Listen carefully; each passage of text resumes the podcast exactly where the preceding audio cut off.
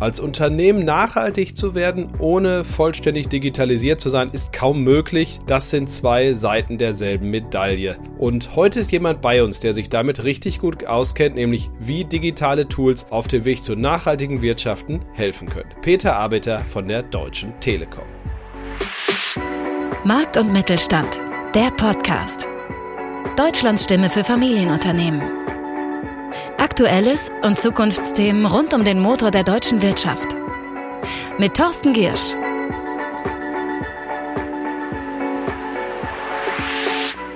Nachhaltigkeit, das sind ökologische Aspekte, es geht um Soziales wie faire Bezahlung, es geht aber auch um Governance-Themen. Einige dieser Punkte haben sehr viel mit Daten zu tun und muss man erstmal erfassen können, da hilft Software. Jemand, der sich richtig gut damit auskennt, ist mir jetzt zugeschaltet. Peter Arbeiter, erst Head of Portfolio and Product Marketing bei der Deutschen Telekom. Hallo Herr Arbeiter, grüße Sie. Hallo Herr Giersch. Fangen wir mal so an. Was droht den Firmen, und zwar auch mittelständischen, wenn man bei Nachhaltigkeit einfach so gar nichts macht? Oh, das geht perspektivisch gar nicht mehr so gar nichts zu machen, weil wir haben die Situation, dass im Jahr 2025 die sogenannte ESG-Berichtspflicht greift. Und ESG steht für Environmental, Social und Governance. Das heißt, in Kürze muss man dann einen Bericht abgeben und das ist so ähnlich wie mit der Steuererklärung. Das sollte man ernst nehmen und sollte man dann auch abgeben. Und äh, das betrifft dann Firmen, die 250 Mitarbeiter oder größer haben um 40 Millionen Umsatz und oder 20 Millionen Bilanzsumme. Und das sind dann doch 15.000 Unternehmen in Deutschland. Und noch längst nicht alle von denen sind optimal darauf vorbereitet. Die Telekom versucht ein bisschen zu helfen, wie ich mich eingelesen habe, und zwar mit ihrem Nachhaltigkeitsmanager, eine Software-as-a-Service-Lösung. Wobei hilft der genau? Was ist das? Wir haben jetzt den Nachhaltigkeitsmanager mit auf den Markt gebracht und der besteht aus mehreren Modulen und inkludiert aber auch Servicepakete. Zu den Modulen. Das ist eine Cloud-Lösung, eine sogenannte Software-as-a-Service-Lösung, die man sich so zurecht konfigurieren kann, wie man das braucht. Da gibt es dann eben das Reporting. Es gibt aber auch ein Modul, um die CO2-Bilanz zu erstellen. Es gibt ein ähm, ESG-Datenmanagement und es gibt noch ein Tool, welches hilft, Maßnahmen zu finden. Das sind so diese Module.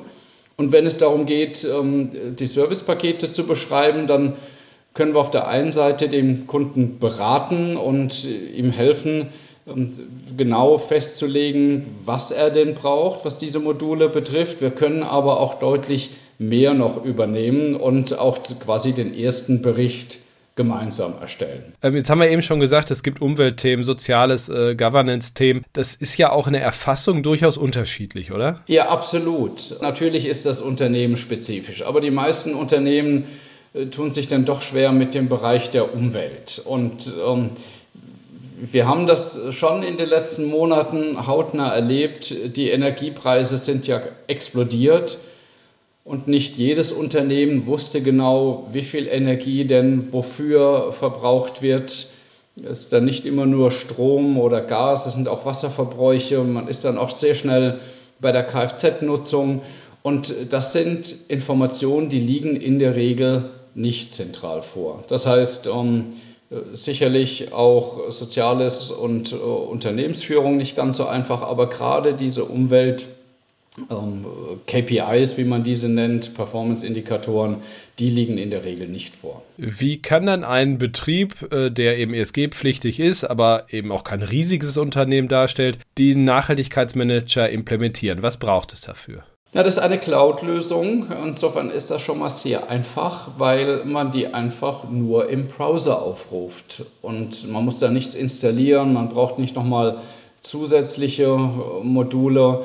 Es ist auch in dieser Cloud-Lösung so, dass man nur diese Module, von denen ich gerade eben sprach, nur die bezahlt, die man dann auch tatsächlich benutzt. Und insofern geht das sehr schnell und man findet sich auch sehr gut zurecht. Äh, die Frage, die man nicht auslassen kann, ist, was, was kostet sowas? Also sind das Rieseninvestitionen? Das sind nicht Rieseninvestitionen. Wir wollen das ja bewusst auch im Mittelstand äh, vermarkten. Und äh, sicherlich gibt es jetzt nicht den Einheitspreis, hängt ja von den Modulen ab, die man verwendet. Aber man kann schon mal starten, wenn man so fünf Mitarbeiter und dann mit dem System arbeiten lässt, dann liegt man in der Größenordnung bei dem ESG-Reporting bei 1000 Euro im Monat. Und selbst wenn man dann noch Analysen braucht, ich sprach davon, dass wir Servicepakete anbieten, selbst solche Wesentlichkeitsanalysen, die liegen dann auch deutlich unter 10.000 Euro. Also das ist finanzierbar. Wie genau geht denn die Implementierung vonstatten? Also äh, Sie, irgendwer, ein Kunde, ein mittelständischer Kunde entscheidet sich dafür. Was, was passiert dann in den ersten Tagen und Wochen? Die Nutzung der Software ist wirklich einfach. Das ist eine Cloud-Lösung und äh, dazu braucht man nur einen Browser. Das, äh, das kann man sofort aufrufen.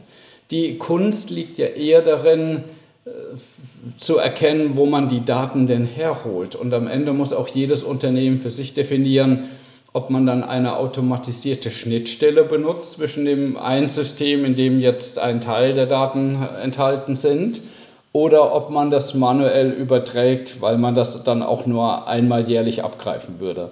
Und das ist genau dann die Beratungsleistung, die wir mit ähm, in diese Gespräche mit einbringen. Gibt es denn so Bedenken bei mittelständischen Firmen, die sagen, ach, ich will diese Transparenz auch vielleicht gar nicht unbedingt? Also was, was sind so Hürden, die sie überspringen müssen? Naja, ich glaube, wenn es jetzt ausschließlich um eine Berichtspflicht ginge, ähm, dann wären da sicherlich die Bedenken auch viel größer. Aber ich glaube, dass nahezu alle Unternehmen mittlerweile verstanden haben, dass es ja deutlich mehr ist, was wir mit diesem Nachhaltigkeitsmanager auch erreichen können. Ich möchte mal zwei Dinge aufführen. Zum einen tatsächlich diese Energiekosten, die so immens gestiegen sind, die tatsächlich auch zu managen und dadurch auch zu optimieren. Und da gilt das Sprichwort, was ich nicht messen kann und dadurch auch nicht sehe, kann ich auch nicht managen. Und das gilt es hier genau in den Griff zu bekommen. Und das ist für viele Unternehmen mittlerweile, äh, mittlerweile wirklich kritisch, weil die Energiekosten so dramatisch gestiegen sind.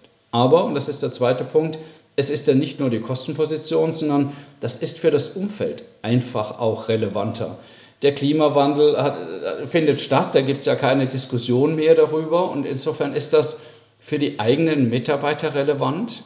Und wenn wir über War of Talent reden, dann orientieren sich Mitarbeiter auch daran, ob das Unternehmen nachhaltig agiert, aber auch für Kunden. Und es gibt mittlerweile die Nachhaltigkeit als Entscheidungsfaktor beim Kunden. Und deswegen ist es über die Berichtspflicht hinaus relevant, dass wir uns mit dem Thema beschäftigen. Und das spart man ja vielleicht nachher auch beim Wirtschaftsprüfer, wenn es bei dem schneller geht. 1000 Euro ist ja fast ein Stundensatz, hätte ich beinahe gesagt. Leicht übertrieben. Jetzt ist, sind viele Unternehmen, haben wir auf Hannover Messe auch wieder gesehen, gerade bei diesem Thema Digitalisierung, Nachhaltigkeit, wirklich mit Partnern unterwegs und kooperieren, wo man es früher vielleicht gar nicht für Möglichkeiten hatte, eben weil es so komplex ist. Machen Sie das allein oder haben Sie auch Partner? Wir haben auch Partner und wir haben sogar nicht nur einen, sondern auch hier, ich wiederhole mich so langsam, durch die Module haben wir dann äh, pro Modul dann auch unserer Sicht immer äh, den besten oder einen der besten Partner mit am Start. Das ganze System baut auf dem Nachhaltigkeitsmanager oder dann auch Sustainability Manager von Microsoft. Nur das ist eher ein Baukasten, sodass und man damit noch nicht sofort arbeiten kann, beziehungsweise wenn man damit arbeiten würde und wir nicht zusätzliche Dinge noch hinzugefügt hätten, dann müsste man deutlich mehr Zeit investieren. Insofern haben wir die Firma Verso am Start für das ESG und CO2-Reporting. Wir haben mit der Accessio ein Portal gebaut, welches all diese Dinge verknüpft, sodass die Daten von einem Modul ins andere übertragen werden. Sogenannte Single Sign-Ons für das Zugangssystem. Und das sind die bisherigen drei Partner. Wir gehen aber davon aus, dass wir das System über die Zeit erweitern und je nach Funktion dann weitere Partner hinzufügen. Ich verstehe. Jetzt kauft keiner bei einem Schuster, der selbst kaputte Schuhe trägt. Also die Telekom, wenn man da in diesem Orkus Nachhaltigkeit ja Geld verdienen will, sollte selber auch Vorbild sein. Oder was tun sie? Ja, ich glaube, wir sind Vorbild und das ähm, sagt jetzt nicht nur einer der Mitarbeiter des Konzerns ist, sondern jemand, der unabhängige Berichte sich anschaut. Im Dezember 22 äh, gab es diesen Dow Jones Sustainability Index World. Das ähm, ist ein recht renommierter äh, Index. Den haben wir gewonnen zum Thema Qualität des Nachhaltigkeits, äh, der Nachhaltigkeitsberichte in der Telekommunikationsbranche. Und zwar nicht nur irgendwie in Deutschland, auch nicht in Europa, den haben wir weltweit äh, gewonnen mit 93 von 100 möglichen Punkten.